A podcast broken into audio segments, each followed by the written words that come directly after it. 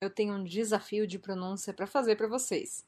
Vocês têm aqui cinco palavras que são bastante parecidas e eu quero que vocês pronunciem uma depois da outra, quanto mais rápido, melhor. Eu vou falar elas uma vez para ajudar vocês, mas é uma só vez. Depois é a sua vez de colocar isso em prática. Attendre, atteindre, entendre, éteindre, étendre. Voilà! Agora eu já falei cada uma delas. Deixa eu só explicar para vocês o que significam. Vou falar na ordem: esperar, atingir, ouvir, apagar, estender. Agora me deixa aqui nos comentários o que você achou desse exercício.